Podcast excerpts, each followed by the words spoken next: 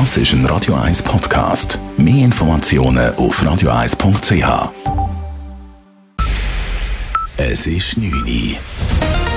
Radio 1, der Tag in 3 Minuten. Mit dem Alles Kral.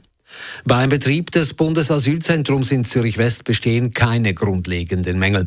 Das zeigen zwei verschiedene Berichte, die heute erschienen sind. Zum einen hat die Stadt Zürich die Lage im Zentrum im Duttweiler Areal evaluiert. Die Situation sei für alle Betroffenen nun gut. Allerdings habe es tatsächlich gleich nach dem Bezug Probleme gegeben, räumt Stadtrat Raphael Golte ein. Ich glaube, alle Beteiligten haben sich damals zu wenig gut überlegt, was der Wechsel von dem Testbetrieb, den wir auf dem Juchareal hatten, an zu dem regulären Betrieb äh, unter Bundeshoheit auf dem Duttwiler Areal, was das für eine Veränderung bringt. Für die Bewohnenden, für die Mitarbeitenden, für das Umfeld. Da haben wir zu wenig Beachtung geschenkt und entsprechend hat es eine Zeit lang recht geholpert. Zum anderen hat auch die Asylorganisation Zürich AOZ, die für den Betrieb zuständig ist, eine Untersuchung durchführen lassen.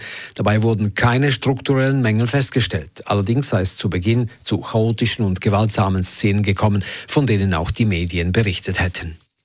Der Bund unterstützt den Agglomerationsverkehr mit weiteren 1,3 Milliarden Franken. Es handelt sich dabei um bereits die vierte Tranche von Unterstützungsbeiträgen an den Ausbau des öffentlichen sowie des Veloverkehrs. Aus Sicht des Kantons Zürich ist es allerdings sehr bedauerlich, dass der Ausbau der Glattalbahn vom Flughafen nach Kloten nicht berücksichtigt wird, wie Regierungsrätin Carmen Walker-Späh sagt. Das ist ein klassisches Agglomerationsprojekt. Das ist äh, die Verlängerung von einer wichtigen Bahn, also die Stärkung vom öffentlichen Verkehr. Wir bauen Veloweg bauen. Also das sind klassische äh, Themen von Agglomerationsprogrammen. Und darum verstehe ich jetzt die Streichung nicht.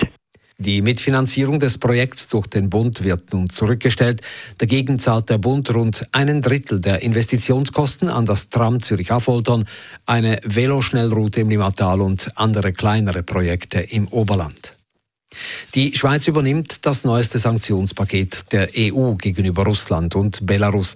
Es geht unter anderem um ein Importverbot von Rohöl und bestimmten Erdölerzeugnissen. Das Embargo tritt in der EU nach einer Übergangsfrist bis Anfang 2023 schrittweise in Kraft. Zudem werden rund 100 weitere Personen den Finanz- und Reisesanktionen unterstellt. Wer für Reisezwecke eine vierte Corona-Impfung, also einen zweiten Booster benötigt, kann sich impfen lassen, muss dies aber selbst bezahlen. Das hat der Bundesrat nun entschieden, da es weiterhin Länder gebe, die eine gültige Impfung verlangen. Allerdings hat sich in der Vernehmlassung eine klare Mehrheit der Kantone gegen diese Regelung ausgesprochen, auch der Kanton Zürich. Ebenfalls Zugang zu einer vierten Impfung erhalten Personen mit stark geschwächtem Immunsystem. Hier sind die Kosten gedeckt. In der Schweiz sind mittlerweile 14 Fälle von Affenbocken bestätigt. Das gab das Bundesamt für Gesundheit bekannt. Innerhalb einer Woche sind damit sechs neue Fälle dazugekommen. Es müsse davon ausgegangen werden, dass weitere Erkrankungen auftreten. Trotzdem bestehe aktuell keine Gefahr für die Bevölkerung, so das BAG.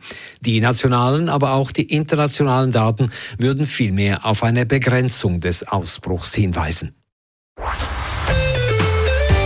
Radio 1 Wetter. In der Nacht klar, aber auch kühl. Temperaturen sinken bis am Morgen auf 7 bis 10 Grad. Morgen am Samstag zuerst lokal ein paar Nebelbänke, später dann überall sonnig und warm. Temperaturen bis 25 Grad. Das war der Tag in 3 Minuten. Das ist ein Radio 1 Podcast. Mehr Informationen auf radio1.ch.